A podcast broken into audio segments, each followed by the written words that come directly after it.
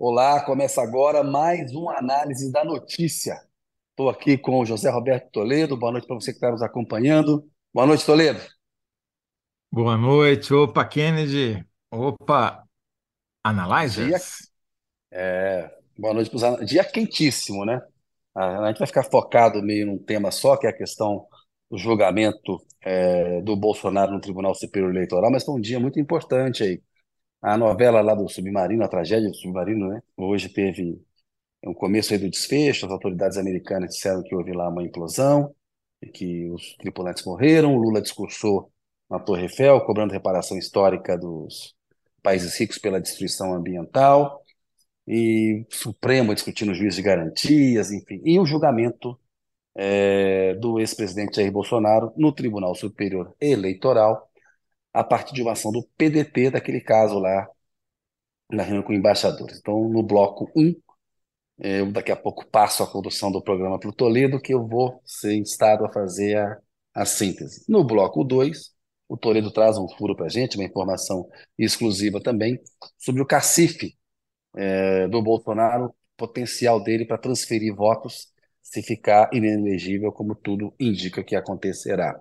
E o Zé vai explicar para a gente o tamanho desse cacife. E a gente vai bater um papo com o Arthur Rolo, que é um advogado especializado em direito eh, eleitoral, tem muita experiência em campanha eleitoral, é, também é, tem, tem especialização em direito administrativo e do consumidor, mas o foco com ele é eleitoral, ele tem mestrado pela PUC e doutorado também pela Pontifícia Universidade Católica de São Paulo.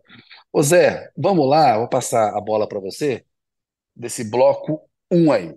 Vai lá, meu irmão. Pois bem, Kennedy, a pergunta que você vai ter que responder não é a que eu formulei, porque a que eu formulei eh, foi vetada, com razão, né? Mas a que foi aprovada é o que deve acontecer se TSE, Tribunal Superior Eleitoral, caçar Bolsonaro. Eu vou te pe- pedir para, antes de responder com o Futurologia, que é o que ambos faremos no nosso comentário, você contar um pouquinho como é que foi o primeiro dia do julgamento, por que que não terminou, quem falou o quê, dá um, um briefing aí para quem não teve tempo ou disposição para acompanhar essa novela. Olha só, o Supremo, o, Tribunal Superior Eleitoral, composto por sete ministros, começou a julgar hoje aquele caso, a partir de uma ação do PDT, que questiona a reunião que o Bolsonaro fez com embaixadores estrangeiros no Palácio da Alvorada no ano passado, na qual ele atacou o sistema eleitoral, as urnas eletrônicas, sugeriu que as eleições poderiam ser fraudadas em benefício do Lula. O relator do caso é o Benedito Gonçalves, é ministro do Superior Tribunal de Justiça, que tem assento no TSE. É, ele vai dar o voto na terça-feira da semana que vem. Hoje ele fez um relatório dizendo: ó, o caso é esse aqui, ó. Essas são as circunstâncias, é isso que aconteceu. Aí foi dada a palavra ao advogado é, do PDT, foi dada a palavra ao advogado do Bolsonaro e também ao Ministério Público, a acusação, né? Então, o advogado da parte que entrou com a ação, da parte que faz a defesa, e o Ministério Público que acompanha o caso e que também é a acusação, acusa em nome do, é, do Estado é, Desculpa brasileiro. te interromper, eh, Kennedy, mas é que o nível das perguntas, claro que não é de quem assiste o análise da notícia, mas se a gente vai no Google Trends para ver quais são as principais perguntas que eh, se fazem sobre. Nós estamos no ar ou caiu? Cara, tá aí a paleta de cores aí, né, da, da televisão, acho que... Ah, Não, voltou. voltou, tá bom. Toca aí, acho Estamos no estava o teu ar, áudio no ótimo ar. saber. Bom, acho no ar. não, não implodiram, não implodiram a gente. Muito bem. A pergunta mais feita sobre Bolsonaro, a que mais cresceu esse ano é: Bolsonaro foi preso? O que o Bolsonaro fez? Onde está o Bolsonaro? Bolsonaro pode ser preso? Quer dizer, o nível de compreensão das pessoas sobre esse processo talvez não seja muito amplo. Então, talvez valesse a pena explicar qual é o argumento do PDT para pedir a cassação do Bolsonaro nesse processo. O que, que ele fez de errado chamando os embaixadores no palácio? desvio de finalidade, desvio de poder, um ato eleitoral, né? Ele transformou a estrutura pública do governo num ato de campanha. Aí um crime eleitoral. A importância desse julgamento qual é que é? O Bolsonaro, Toledo, enquanto foi presidente da República e até hoje, ele nunca foi punido pelos crimes que ele cometeu. Recebeu umas multas aqui pela questão da, das máscaras que ele não usou na pandemia, questões de, é, eleitorais também. Agora, uma punição clara, clássica, um crime cometido, no caso, um crime eleitoral, vai ser a primeira punição que ele vai receber. Então, tem uma importância muito grande que esse é o primeiro julgamento do qual sairá, porque todos os bastidores, todas as informações apontam para uma condenação do Bolsonaro e para uma condenação com a pena máxima. Ficar inelegível por oito anos. Do ponto de vista eleitoral, essa é a pena máxima que pode ser dada a ele. Ele perde o direito de ser candidato a um cargo eletivo por oito anos. No terceiro bloco, a gente vai detalhar mais isso com o Arthur Polo, né, até quando que vale essa, essa inelegibilidade, porque tem controvérsia a respeito disso e tal. Então, o Bolsonaro, enquanto foi presidente, ele conseguiu a proteção dos presidentes da Câmara, o, Arthur Lira e do Rodrigo Maia, porque nenhum dos dois deu é, seguimento a um pedido de abertura de processo de impeachment, para ele responder pelos crimes de responsabilidade que ele cometeu no cargo. Né? O, o Rodrigo Maia e o Arthur Lira simplesmente não, não tocaram esse assunto adiante, e o Bolsonaro, agora que não está mais no poder, não pode responder por crime de responsabilidade. Isso aí, disso ele se safou. Os crimes comuns, a única autoridade que pode investigar o presidente da República é o Procurador-Geral da República. Ele que pode pedir para a Polícia Federal investigar, ele que pode pedir a abertura de um inquérito no Supremo contra o presidente da República. É o, é o Augusto Aras. Foi colocado para ser um engavetador geral da República e proteger é, o Bolsonaro. Acontece que o Bolsonaro deixou o poder. Né? E há alguns é, casos né, nos quais ele, ele ainda responde no, no Supremo, aqueles inquéritos que estão lá tramitando, milícias digitais, atos antidemocráticos, e aos casos eleitorais. Ele é ex-presidente, mas tem uma ação é, contra ele por, por uma atitude que ele tomou na campanha eleitoral. Portanto, o que vai pintar desse esse julgamento é a primeira punição concreta ao, ao Bolsonaro. Estão me ligando aqui, tentaram interromper a, a, o programa, eu recusei a chamada. É, é, isso, é isso que eu queria que eu explicasse, não é isso, Zé? E o que, que aconteceu hoje? O que, que você aconteceu ah. hoje durante o julgamento? Você falou né, que primeiro falou o advogado do PDT, depois o advogado de defesa, e depois teve um embate do advogado de defesa com o procurador-geral eleitoral. Resume um pouquinho para a gente essa discussão. É, o mais legal foi a, a parte dos argumentos do Tarcísio Vieira, que é ex-ministro do TSE e advogado do Bolsonaro, e a sustentação do Paulo Gone Branco, que é o vice-procurador-geral eleitoral. O Tarcísio Vieira foi por uma linha de defesa, e é, é irônico, e é importante isso, né, Toledo? Assim, é irônico que o, a gente viu o Bolsonaro, que tanto atacou a democracia, usar tudo que o Estado Democrático de Direito permite, tudo que a ampla defesa permite, para tentar se safar é, de um crime. Se fosse numa ditadura, ele, tá, ele, tá, ele estaria lascado. Mas o Tarcísio Vieira disse: olha, o Bolsonaro, na verdade, aquilo está numa esfera de uma liberdade de expressão, de um direito que ele tinha. Ele errou no tom, é, ele não quis, é, não tem ali um, uma tentativa de fraudar a eleição, de melar a eleição, e tampouco de dar golpe de Estado. Né? Uma discussão para não se usar fatos novos, é, por exemplo, a minuta do golpe, nas uhum. acusações para fundamentar a condenação do Bolsonaro. Porque tem aí um outro debate sobre a chapa Dilma Temer, aquele julgamento que houve no TSE, quando a Dilma já tinha sofrido impeachment e não interessava mais para a elite política e jurídica é, tirar o Temer do poder, manter o Temer, uhum. caçar os direitos. Eles fizeram, ó, pra, só julga esse caso e aquilo acabou não dando em nada, que era para manter o Temer é, é, no poder. Agora tem uma mudança, uma perspectiva de mudança dessa jurisprudência, dizendo que fatos relacionados, né, podem novas, po, novos podem ser adicionados. E aí o Tarcísio Vieira fala: não, isso é um absurdo, tem que manter a jurisprudência, porque se o Bolsonaro quiser dar um golpe, quisesse dar um golpe de Estado, ele não é, atacaria o sistema eleitoral, não falaria contra a urna eletrônica. Uma coisa não tem nada a ver com a outra. Bem, aí vem o Paulo Gonet e destrói, demole o, os argumentos do Tarcísio Vieira, deixando muito claro que um presidente da República, pelo peso que ele tem, ele não pode fazer uma acusação perante uma plateia estrangeira que desacredita as instituições do Estado.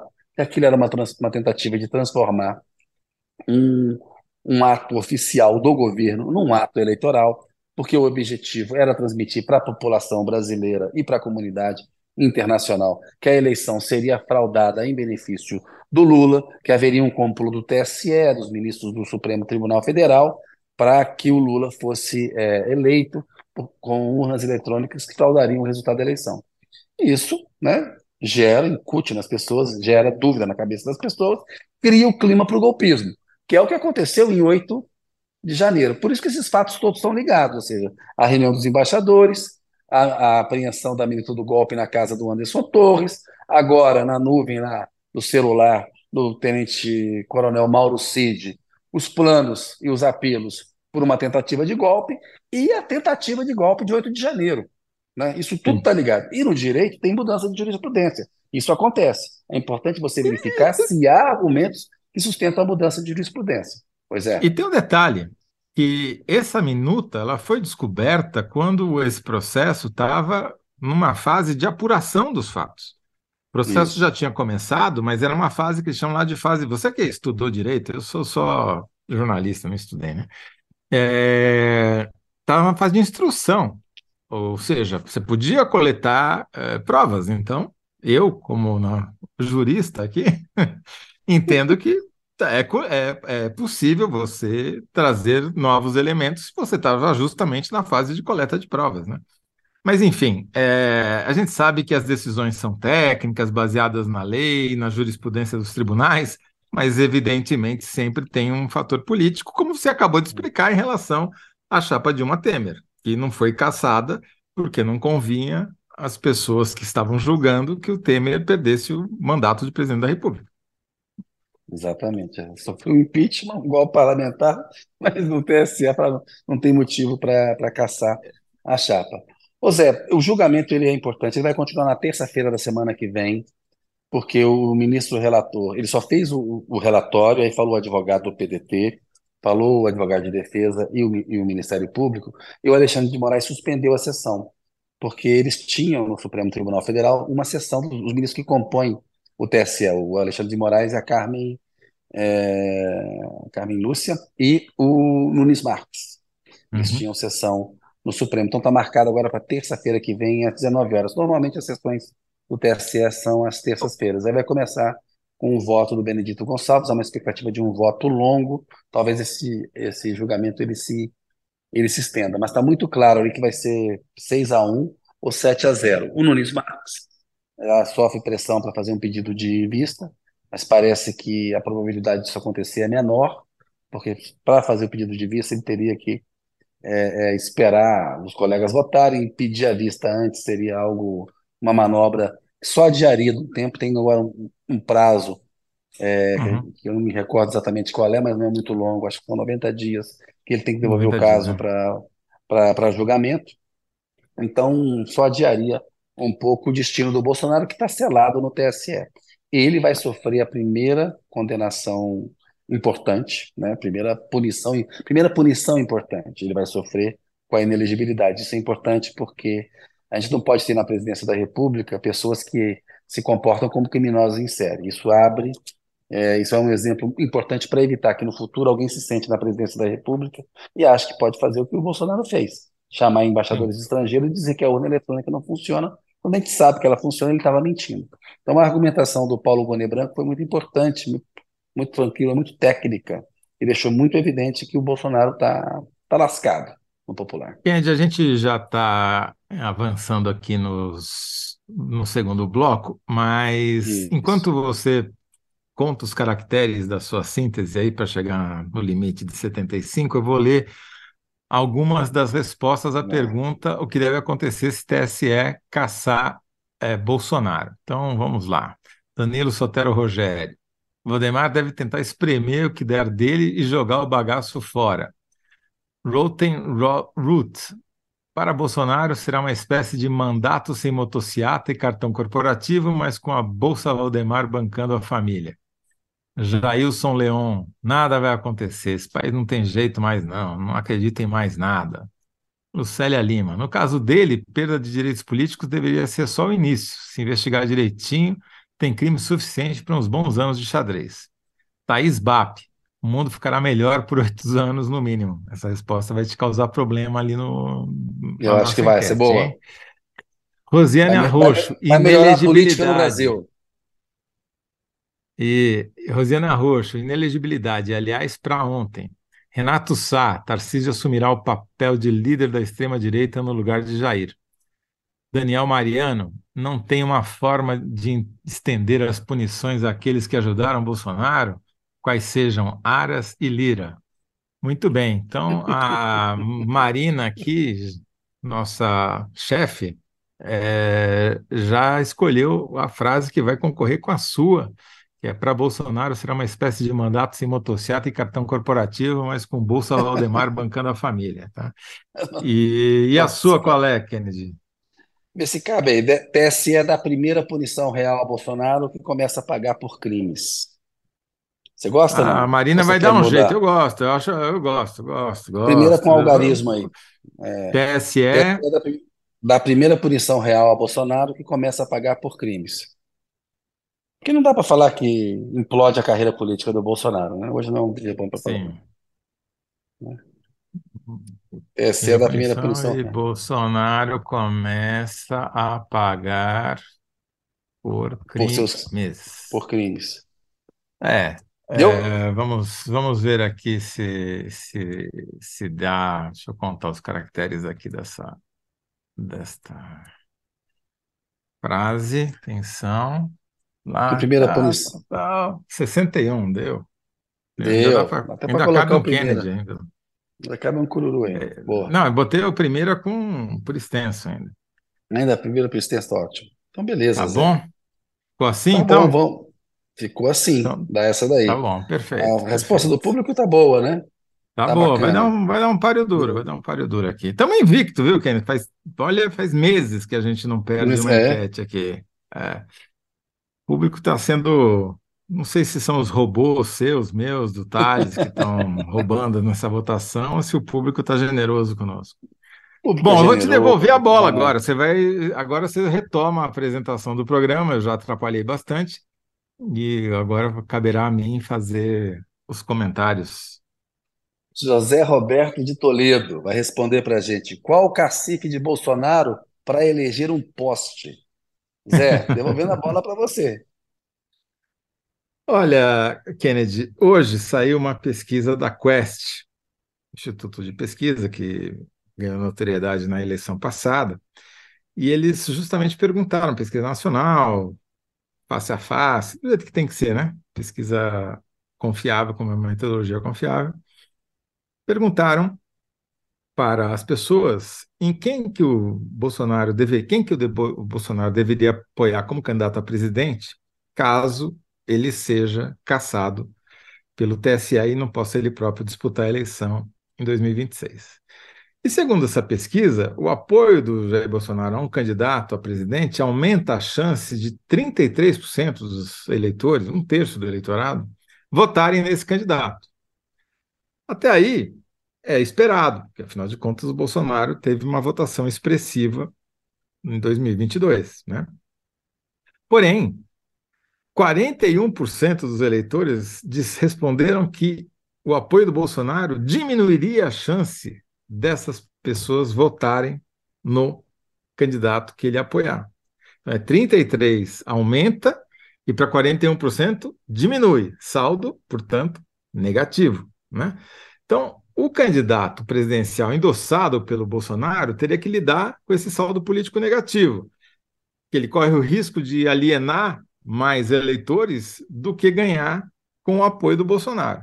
Agora, Ou isso seja, obviamente. À primeira vista, parece uma notícia boa para o candidato, apoiado, porque assim, se ele tiver um apoio dessa magnitude, ele pode ter uma chance de estar no segundo turno, né? E ele bloqueia nomes da centro-direita e, e, da direita. Mas ele você não já, Você já acabou força... com o meu documentário, você já, já, já chegou no lead aí. Desculpa, então é você. Mas... Não, não, você fez. Não, tá certíssimo. Você não, adivinhou mas... o que eu ia falar. É exatamente isso. Não, mas é isso mesmo, porque depende, esses números aqui significa que você tem que olhar para quem é o depende de quem é o candidato. Por quê? Se o candidato não tiver cacife eleitoral próprio, o endosso do, do, do Bolsonaro é indispensável. É o caso da Michelle Bolsonaro. a, event, a eventual candidatura dela só tem é, a existência, só pode ser cogitada com o aval do marido e do Valdemar da Costa Neto, que é o dono do PL. Sem o aval dos dois, não existe Michele Bolsonaro. Ela não vai sair do PL para entrar no é, republicano. Para Tarcísio de Freitas, por exemplo, pode é ser é mal negócio, Essa é que é a diferença. Então, assim, para Michele, é, os 33 dão chance dela chegar ao segundo turno, dariam eventualmente, né? Embora não é a maioria da, dos bolsonaristas, não é a candidata favorita da maior parte dos bolsonaristas. Só 24% de quem votou em Bolsonaro acha que ele deveria apoiar a Michelle. A maior hum. parte acha que ele deveria apoiar o Tarcísio de Freitas. Tarcísio. 33% a 24%. Então, o, o, favorito dos bolsonaristas é o Tarcísio de Freitas. E para o Tarcísio de Freitas, o apoio do Bolsonaro tem outro significado tem um peso muito, é muito mais complexa é essa é relação. Né? Porque o Tarcísio é governador de São Paulo, não é assim. Exato. Né? Ele já tem se muito... elegeu. Ele se é. elegeu graças ao Bolsonaro. Estamos de acordo. Ele... Ninguém discute isso, nem o próprio é, Tarcísio teria coragem de discutir essa afirmação. Agora, ele tem caneta própria e tem uma plataforma que é o governo de São Paulo na mão para tentar isso. se lançar. É uma plataforma que engana um pouco. Porque desde o Jânio Quadros, de triste memória, um governador de São Paulo não se elege presidente da República. Né? Vários tentaram, Quércia, Maluf, Covas, Serra, Alckmin, né? Não é assim uma plataforma de lançamento automático. Dória, é, nesse nem, chegou, nem conseguiu chegar a ser candidato. Né? Teve, que, teve então, que desistir da candidatura, da pré-candidatura. Exatamente. Então, assim, não é que seja também uma plataforma, mas é uma arma própria. Ele pode fazer uma candidatura de moto próprio. Então, eu imagino o seguinte cenário: se o Tarcísio não tiver um candidato à direita dele, forte, ele não precisaria ostentar o Bolsonaro no seu palanque porque os votos do bolsonarismo contra o Lula, ou o candidato do Lula, viriam, viriam para ele. Viriam de qualquer é jeito automaticamente, né? E aí, assim, sem expor o Bolsonaro, ele talvez não perdesse esses 41% que dizem que não votariam no candidato apoiado pelo Bolsonaro. Porque o, o, o, o, Tarcísio é aquele candidato que precisa consolidar a direita, tem que evitar que haja um candidato à direita dele, mas ele tem que correr para o centro para ter viabilidade no segundo turno. Senão acontece o que aconteceu, aconteceria com ele o que aconteceu com o Bolsonaro frente ao Lula. E, claro, a gente está três anos e meio de eleição, não sabemos nada do que vai acontecer, não sabemos qual vai ser o cenário econômico, não sabemos qual vai ser o grau de aprovação do Lula. Que é óbvio, se o Lula tiver se a economia começa a andar, né? se o balão do Lula começa a subir, e ele vai para a eleição com uma popularidade acima de 50%, é melhor o Tarcísio de Freitas se lançar à reeleição como governador de São Paulo do que enfrentar o Lula, óbvio, né? É, o Kassab está então, assim, é fazendo um pouco, o Gilberto Kassab está fazendo um pouco esse cálculo, né? Porque é isso, o Bolsonaro pode ser bom na, na largada, mas ruim para a chegada, de um candidato a presidente. Né? É, é e a gente vai ver o, o Ricardo Nunes é ele vai ter dificuldade na, na eleição no ano que vem. Nós vamos ter um teste dessa coisa do Bolsonaro. Prefeito de São Paulo. Prefeito de São Paulo, né? Ricardo Luiz, prefeito de São Paulo, candidato à reeleição. O Bolsonaro limou lá o Ricardo Salles, ex-ministro do Meio Ambiente, para apoiar o Ricardo Nunes. É um apoio ruim para o Ricardo Nunes ter o apoio do Bolsonaro. Não, acho que ele perde mais do que ganha, mas enfim. Então, é, é, é isso. É, a pergunta aqui da, da, da, da, Quest se referia a candidato a presidente da República, mas vale para prefeito de São Paulo também. Né? Vamos lembrar que o Haddad é, ganhou do Bolsonaro na cidade de São Paulo. Então, aqui é pior isso. ainda você ter o apoio do. Se tiver uma candidatura forte, como eventualmente pode vir a ser a candidatura do Boulos, se for apoiada pelo PT. Né? Será então, apoiada pelo PT, isso está tá fechado. Eu tive Conversei hoje com a Gleice Hoffman, por exemplo, ela falou claramente: não tem nenhuma chance de a gente não apoiar a candidatura do, do, do Boulos, nós vamos ter a vice, porque tem lá os, os status, estava com uma crítica a isso, mas não vai rolar, não. É, vamos apoiar. O PT está fechado com o Boulos, mas desculpa, Zé. Vamos lá. Não, não, é, é, ótimo, vai complementando aqui o quadro. Agora, é, eu queria chamar a atenção nessa pesquisa para dois, dois detalhes, que, assim, são detalhes, mas eles, a meu ver, são reveladores. Né? Primeiro, quando você pergunta para os bolsonaristas quem deveria ser o candidato apoiado pelo Bolsonaro, então 33% dizem que é o Tarcísio, 24% dizem que é a Michele Bolsonaro, que, a meu ver, só é um nome balão de ensaio lançada pelo Valdemar da Costa Neto. Por quê? Porque ele precisa ter um candidato no partido dele, nem que seja para negociar, não lançar esse candidato, né? E o Tarcísio está em outro partido, é do Republicanos, e o terceiro colocado é o Romeu Zema, com 11%. Tem 11% da preferência dos bolsonaristas, que é o governador de Minas Gerais pelo Novo, já está em segundo mandato, vai ter que se lançar outro cargo. Quer dizer, ele tá. O, o, o, a Michelle é o balão de ensaio do Valdemar, que está apertado pelo Tarcísio do Republicanos de um lado e pelo Zema do Novo no outro. Né? Então, a meu ver, não é nada além disso. E aí, o Flávio né, Bolsonaro. Né, ah, desculpa, continue. Não, não, não.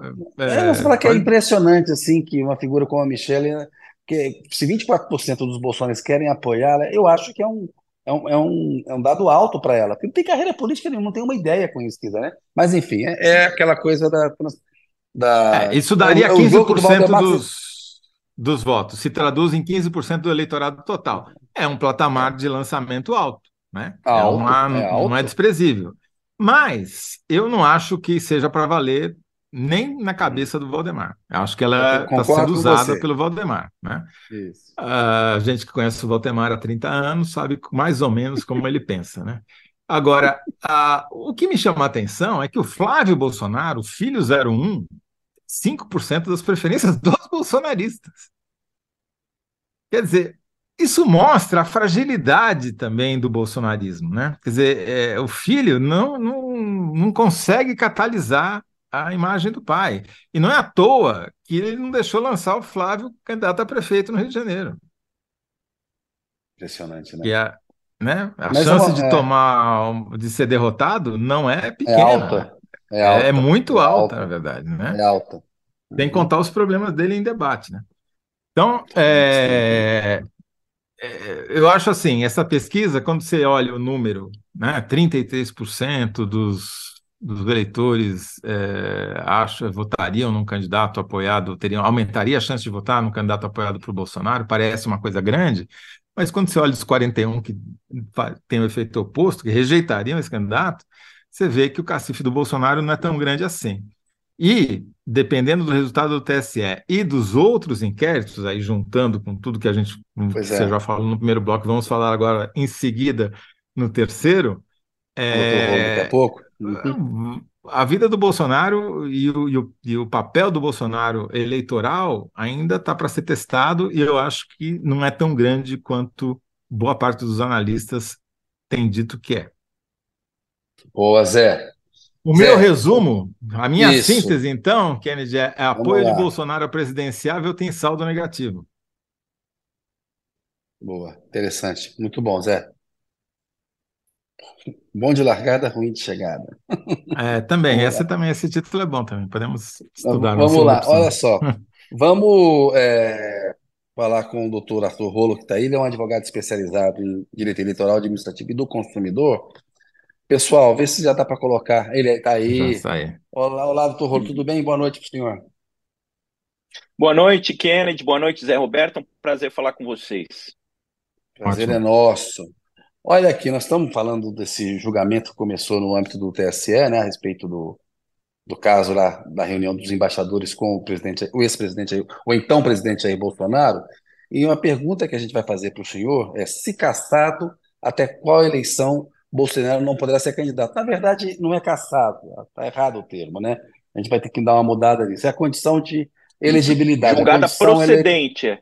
É, Julgada exato. procedente a investigação judicial. Tecnicamente é, é, um juízo de procedência da investigação judicial eleitoral é, implica numa pena de inelegibilidade pelo prazo de oito anos, contados, já emendando na sua resposta, contados a partir da data da eleição do primeiro turno, que eh, foi 2 de outubro de é, 2022. Então, ele, é, uma vez condenado, e a gente está falando de uma ação que começou a ser julgada hoje, mas tem várias aí. Basta a condenação em uma.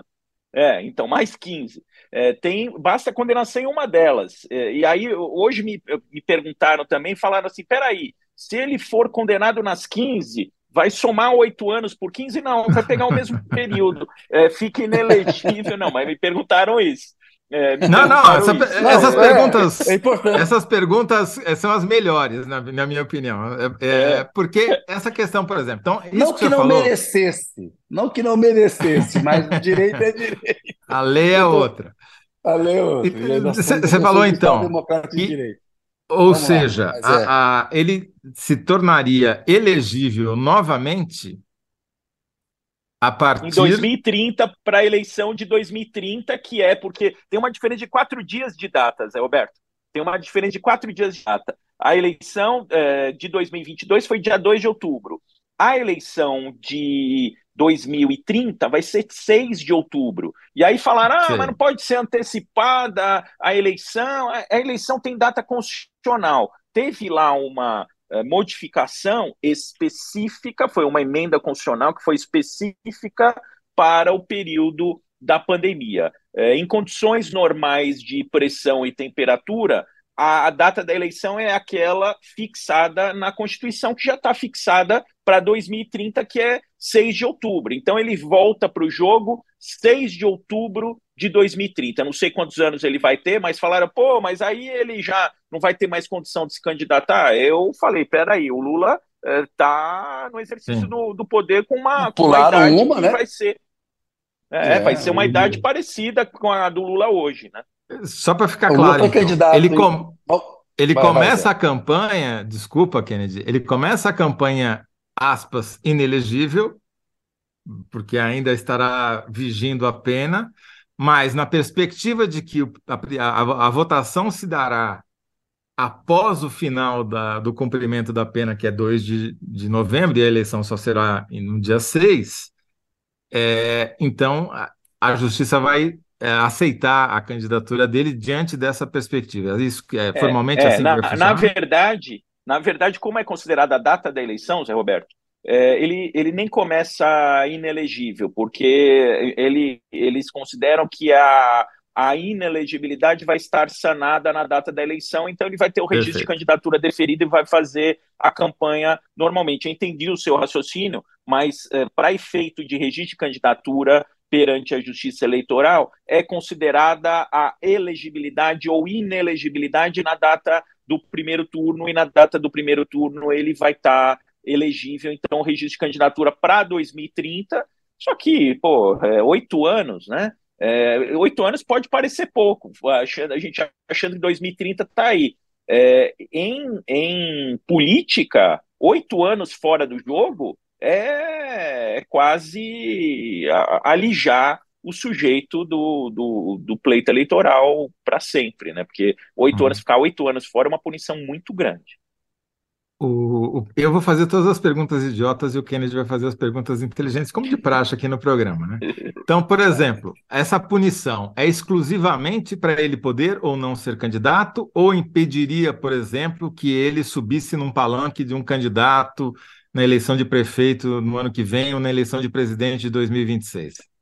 É, na verdade, Zé Roberto, essa pergunta é absolutamente pertinente. A gente precisa distinguir aqui a figura da suspensão de direitos políticos, que acontece, por exemplo, em caso de condenação por atos de improbidade administrativa, se o sujeito é condenado em pena de suspensão de direitos políticos em ações de improbidade administrativa, ele perde o direito de votar e ser votado, ele perde a capacidade eleitoral ativa e a capacidade eleitoral passiva. E aí ele não pode sequer subir em um palanque, eh, participar de horário eleitoral gratuito, ele não pode ser filiado a partido político, ele perde tudo. No caso, a inelegibilidade, ele perde só o direito de ser votado. Ele pode votar, ele pode participar do processo político, subir no palanque, eh, participar de horário eleitoral gratuito, mas ele não pode ser votado.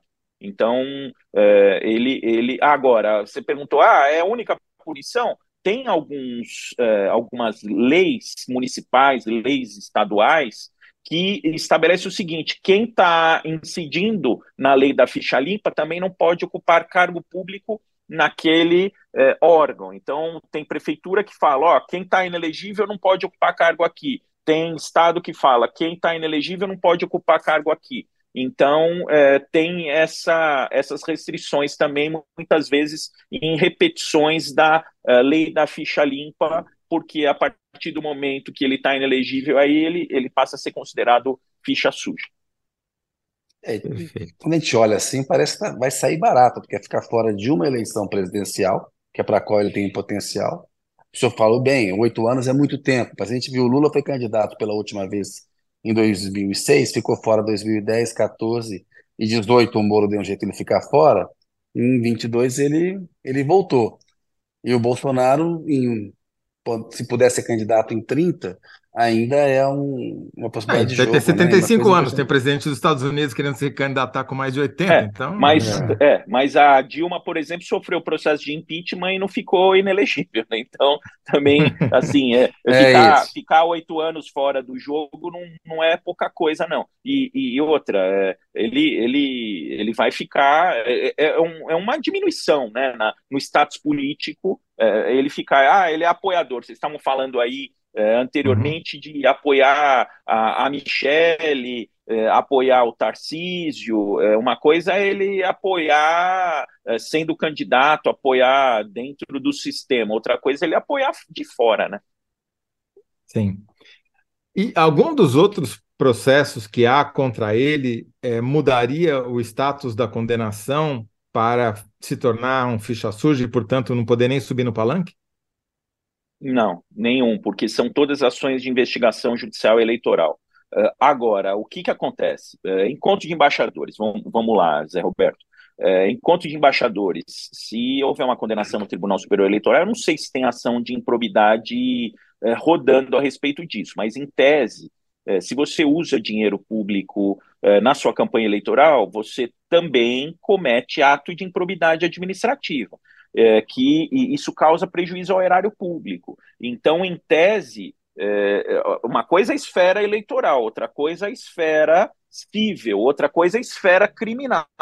Então, ele pode sofrer um processo criminal, ele pode sofrer uma ação de improbidade. Se ele for condenado numa ação de improbidade ou condenado numa ação criminal, é, aí ele pode sim perder os direitos políticos. Não nessas ações, mas com certeza, Zé Roberto, vai ter desdobramento em outras searas jurídicas de uma eventual condenação do. Uh, e, e, outra, a gente está falando de uma, mas tem, para mim, tem coisas bem piores. Tem, por exemplo, aqueles auxílios assistenciais que aconteceram entre o primeiro e o segundo turno. Para mim, era o pior entre o primeiro e o segundo turno ali que, que tá, o jogo estava equilibrado, porque eh, a, a, eleição foi parelha, aí ele começa auxílio, auxílio, auxílio, auxílio. Aquilo ali, para mim, é muito mais grave. Ah, não que o encontro dos embaixadores não seja grave, é grave também, mas é muito mais grave. Agora, eh, um, um detalhe que, que, vocês não me, não me perguntaram, mas eu introduzo hoje no, no julgamento, é, eu não concordo processualmente com a introdução dos fatos do dia 8 de janeiro nessa investigação judicial. Isso então, eu, eu acho ia perguntar para o senhor sobre tem isso. razão. Olha só, eu, eu entrar justamente nesse ponto aí. O Bolsonaro, nos últimos dias, ele deu uma declaração falando: não, me julguem como vocês julgaram a chapa Dilma Temer, não incluam fatos novos. O relator está querendo incluir a questão da minuta e na, no discurso da sustentação oral que fez, o, o Gonê relacionou a, a o 8 de janeiro ao, à reunião dos embaixadores, dizendo que ali tem fatos que vão se ligando, né? Porque ele quis colocar na cabeça da população uma dúvida: olha, vão me roubar na eleição, temos que fazer algo, preparar, criar um caldo de cultura para o golpe. Como é que o senhor vê essa questão da mudança de jurisprudência e se ela faz sentido ou não faz? Por que, que o senhor, por exemplo, acha que não tem que aplicar 8 de janeiro, levar em consideração nesse julgamento dos embaixadores? Para mim não faz sentido, Kennedy, a acusação ela é fixada pela petição inicial, isso é direito da defesa, é direito ao contraditório, tem um prazo decadencial, como o advogado uh, do Bolsonaro disse do plenário, tem um prazo decadencial, que é a data da diplomação, que foi dia 12 de dezembro, não pode. Se, se a ação ela tem que estar proposta até dia 12 de dezembro, é cronologicamente impossível ela englobar fatos do dia 8 de janeiro. Ah, mas é uma sequência lógica. As provas têm que estar ali, é questão de contraditório, de direito de defesa, e, isso, isso é um perigo muito grande, Kennedy, porque a gente que milita isso no abre no Supremo uma possibilidade de revisão? Eu acho que se incluir, é, o Supremo vai rever. Eu acho que a tendência. É, eu, eu acho que para ele, você quer saber, Kennedy? Eu acho que até vai ser bom se o TSE incluir, porque vai ter. Assim, eu, eu assisti hoje a sustentação oral, é, eu vi que, em razão do mérito ali, eu vi que foram feitas citações é, de, de, de sábios aí, frases de efeito, etc., mas ali o mérito é bem ruim. Agora, esta questão processual, para mim, ela é, é nevrálgica, é, e é algo que justifica uma revisão pelo Supremo Tribunal Federal. Então, eu acho que que, assim, eu acho que ele tem condição de ser condenado pelas provas já existentes do encontro é, com os embaixadores. Eu acho que aquilo lá é uso uh, da máquina pública, ele usou a estrutura da presidência da República, usou o Palácio da Alvorada, ele usou servidores, ele usou uh, convites institucionais da presidência da República, uh, vamos lá, o mailing, vamos dizer assim, ou aquele, aquele canal de comunicação do governo brasileiro com as embaixadas, os, emba os, embaixadores que lá estiveram, os representantes que lá estiveram, acharam que eles iam ouvir alguma coisa importante e só ouviram eh, ladainha, só ouviram notícias falsas. Então eu acho que isso já é o suficiente. Não precisa incluir 8 de janeiro, eu acho que 8 de janeiro é, é querer exagerar, e eu acho que nesse exagero o Supremo Tribunal Federal pode rever a decisão do TSE. Então, eu acho que isso é melhor para o Bolsonaro, para a defesa do Bolsonaro, do que em termos de é, conjunto aí da, da do processo. Bem interessante esse ponto de vista, até porque está tramitando no âmbito do Supremo Tribunal Federal uma investigação sobre 8 de janeiro e a eventual participação do Bolsonaro em relação a isso. Você não precisa carregar nas tintas no TSE em relação a já tem material suficiente ali para ele ser condenado, pegar lá os oito anos de ineligibilidade nessas circunstâncias que o senhor explicou aí, não é isso? Eu acho exatamente isso. Eu acho que isso aí, quando a coisa é exagerada demais, é, eu acho que abre brecha para rever isso no, no STF. Eu acho que isso, isso não é bom em termos processuais de, de um processo justo. O julgamento ele tem que ser justo e, e, e, outra, eu, enquanto advogado eleitoral, Kennedy, eu fico com medo disso.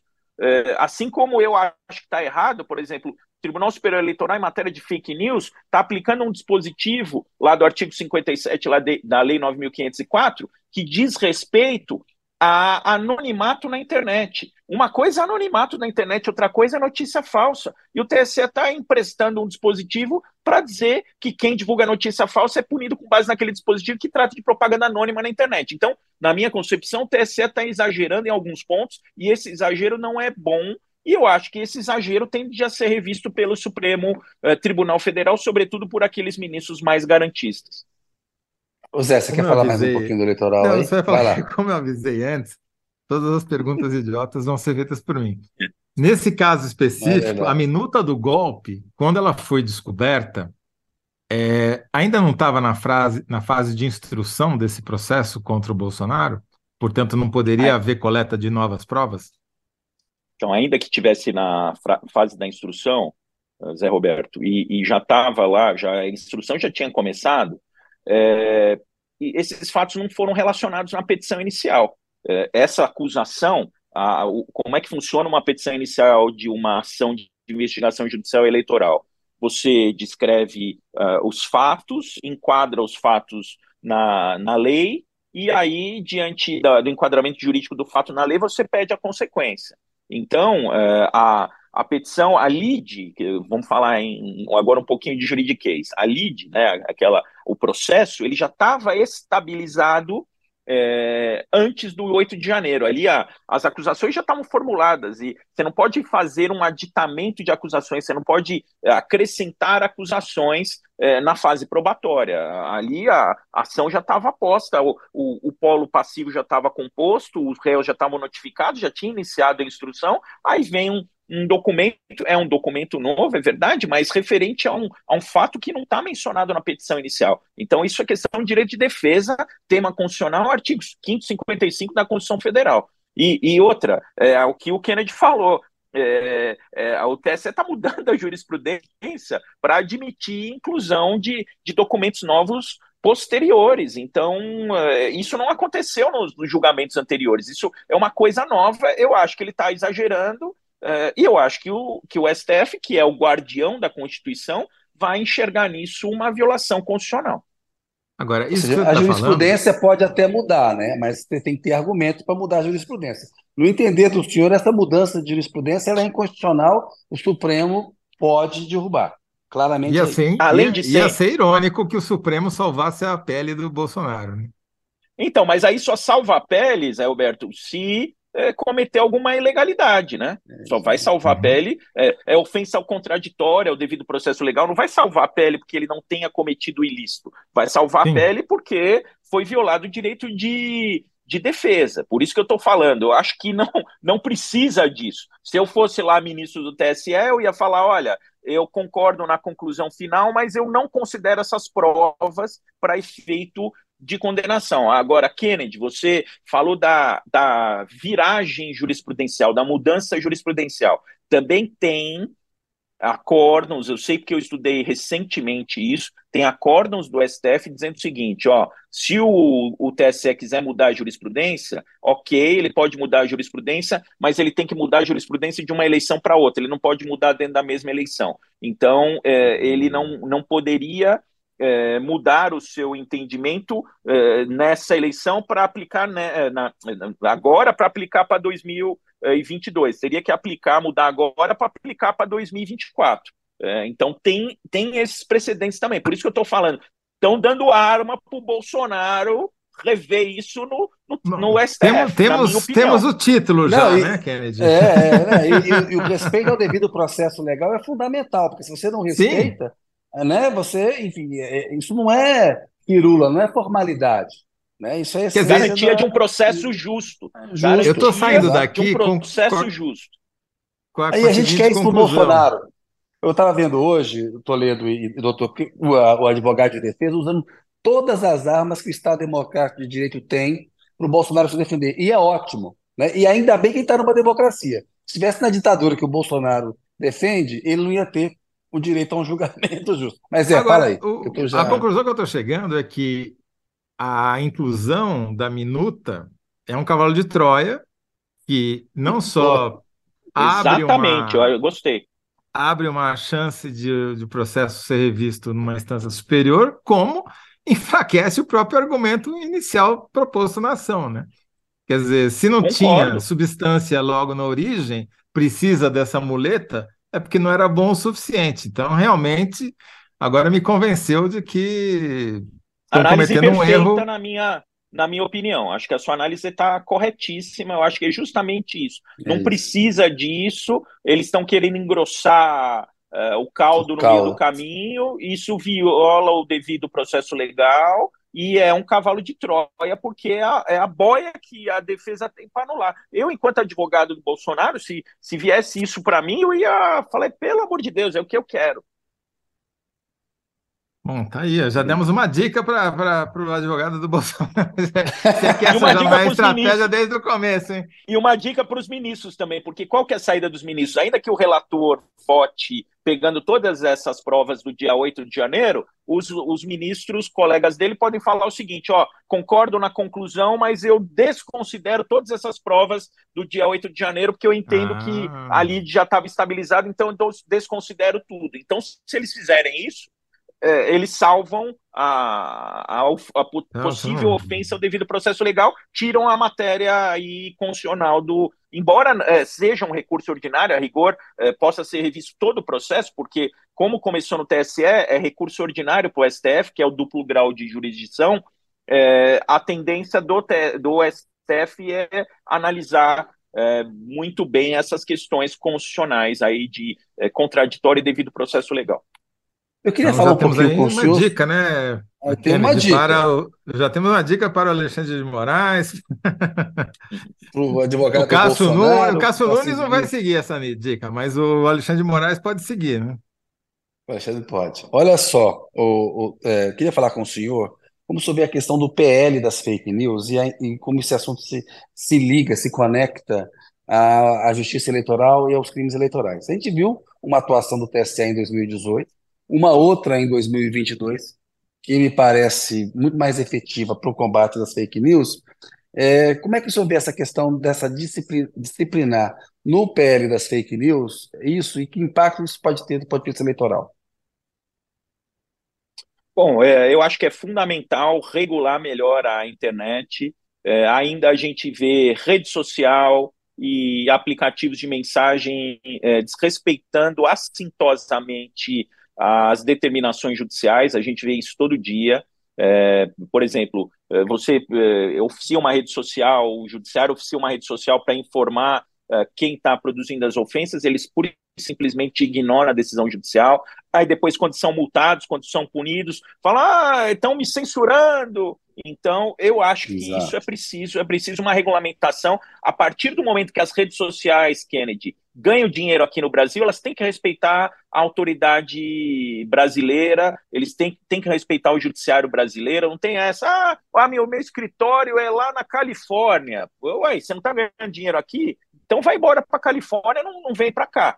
Então tem que ter uma regulamentação, tem que respeitar as autoridades brasileiras. Agora, precisa tomar cuidado para não, não, exagerar na dose, é, não, não censurar. Eu acho que, é, como diz a Constituição Federal, é livre a manifestação de pensamento vedado ao anonimato. Eu acho que se o sujeito tiver identificado a, a, a, lá na, na rede social, é, que ela possa mediante uma ordem judicial, é, emitia para o judiciário as informações do. É, ele, ele pode ter até um pseudônimo, ele pode ter um pseudônimo, como acontecia antigamente nos, nos jornais escritos, tudo, ele pode ter um pseudônimo, mas ele tem que estar identificado nos casos de abuso de crimes, tem muito crime de pedofilia, de internet, é, esses crimes que a gente viu aí é, naquela, naquele período de invasão das escolas. Então, eu acho que tem que ter uma regulamentação. O, o duro é você saber ali equilibrar o que é preciso para regulamentar e, e, não censurar. Mas eu acho que isso é importantíssimo,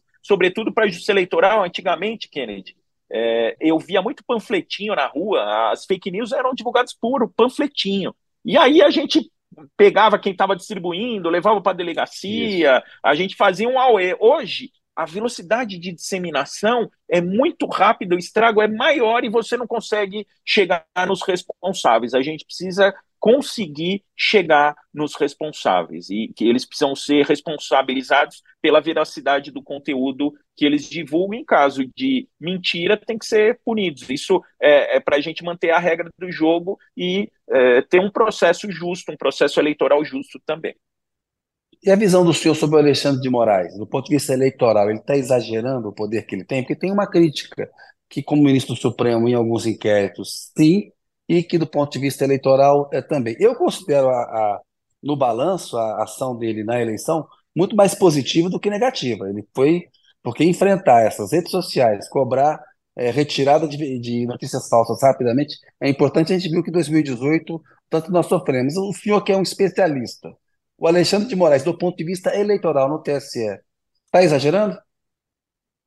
Eu acho que tem alguns exageros, sim, mas eu pondero como você que ele está mais acertando do que errando. E eu acho que o remédio que ele é, precisou administrar foi um remédio drástico. Eu achei que é, ele, ele segurou a rédea da eleição. Eu acho que se ele não tivesse feito o que ele fez, o resultado poderia ser outro e poderia ser é, catastrófico para o país. Mas em alguns pontos eu acho que ele realmente exagera. Eu, eu acho que ele se expôs muito. É, eu, se eu tivesse no lugar dele, não me exporia tanto. Eu é, buscaria mais decisões colegiadas para é, tomar menos à frente, eu acho que, que ele, eh, as decisões poderiam ter sido conjuntas e aí esses abusos talvez não se verificassem, poderiam ter sido decisões colegiadas direto. Ele poderia fazer reuniões rápidas com os ministros e tomar decisões coletivas, não tomar tudo para si, é, fazendo tudo sozinho como ele fez. Zé? Muito bem. Não, eu, a gente infelizmente bateu aqui, a discussão foi tão boa que o tempo Eita. voou, né? A gente nem viu passar aqui, já deu. Temos já que ir para síntese, tempo. então. É, eu, eu, eu, fiz aqui uma síntese que eu vi que a Marina também fez, mas queria ver Sim. se o, o autor da síntese, na verdade, é o Rolo, né? Vamos ver se ele topa, se ele concorda, que é minuta do golpe é cavalo de Troia que pode anular a condenação de Bolsonaro. Gostei, acho que é exatamente isso.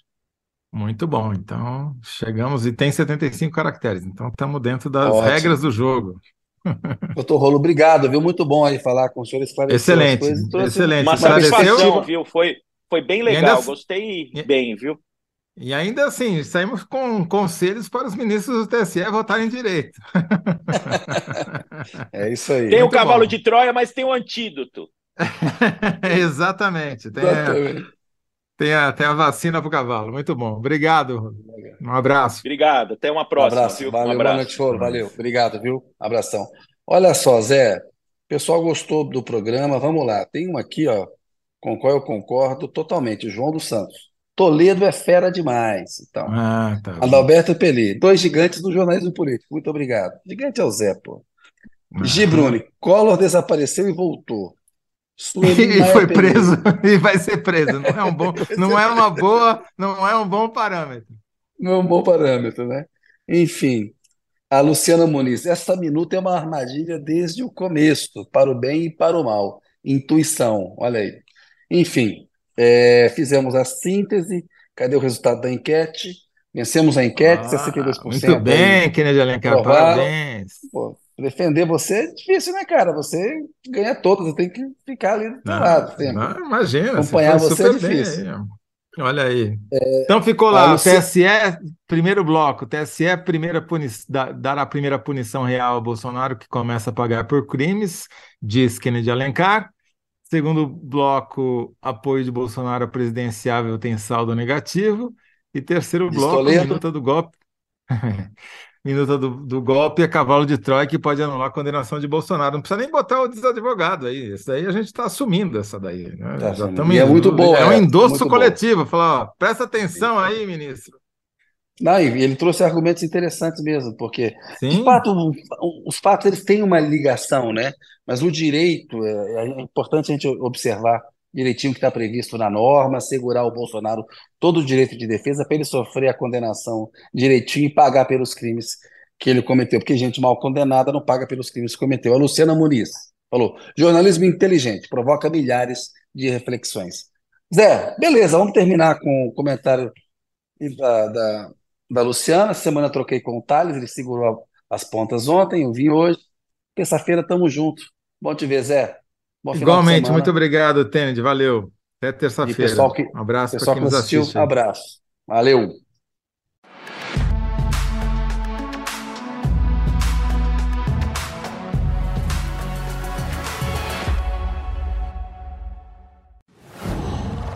Qual?